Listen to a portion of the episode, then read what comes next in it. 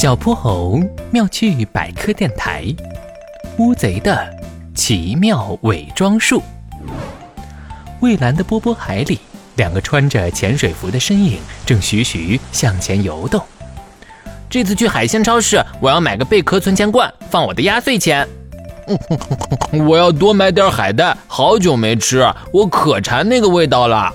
但当小泼猴和哼哼猪赶到熟悉的海鲜超市时，却发现海草卷帘扮演着店门，带鱼老板在里头一筹莫展的样子。听到门口有动静，带鱼老板立马抬起了头。谁？哦，小泼猴、哼哼猪，是你们呐！带鱼老板，出什么事了？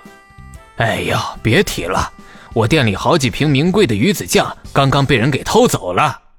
那人长什么样？也许我们能帮你一起找找。带鱼老板调出了超市里的监控，你们看，是个红色的乌贼，身穿拖地长裙，头戴贝雷帽。好，哼猪，咱们赶紧帮忙出去找找，说不定这小偷还没逃远呢。之后，小泼猴和哼猪经过多方打探，终于发现了小偷的一丝踪迹。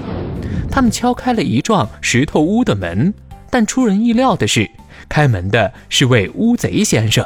他有着青灰色的皮肤，套着件休闲的夹克衫。你们找谁？哦，我们想找一位乌贼女士。这儿就我一个人住，没有你们说的那个人。小泼猴和哼猪偷偷向里面张望了一下，石头屋里非常狭小，看起来实在藏不下第二个人。哼哼猪轻轻凑到小泼猴耳边。小泼猴，我们是不是找错了？那个乌贼小偷可能躲到其他地方去了。小泼猴用手托着下巴，若有所思的样子。就在他们要离开的瞬间，他的余光扫到一样东西，小泼猴立即停住了脚步。哎，乌贼先生，你为什么戴了条女士项链？乌贼先生看了看自己脖子上的项链。脸上闪过一丝不易察觉的尴尬。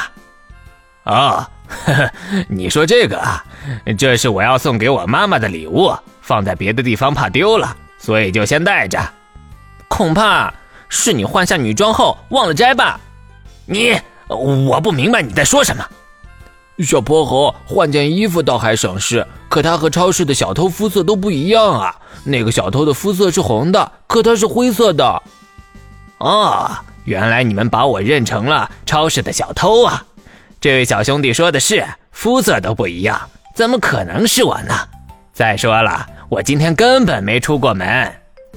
你们乌贼体内有一种叫做乙酰胆碱的物质，这种物质会通过生物机制启动一系列过程，从而让你们轻松实现变色。你就不要抵赖了，乌贼先生。乌贼先生见自己已经被戳穿，便不再掩饰。一大团乌黑的墨汁向着小泼猴他们喷来，遮住了他们的氧气罩和潜水服。在一片混乱中，乌贼先生正打算溜之大吉，可下一秒他就被小泼猴和哼哼猪前后夹击。你跑不了了，乌贼先生！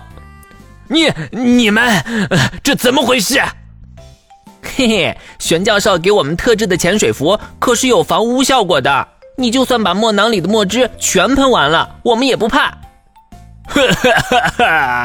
我怎么这么背呀？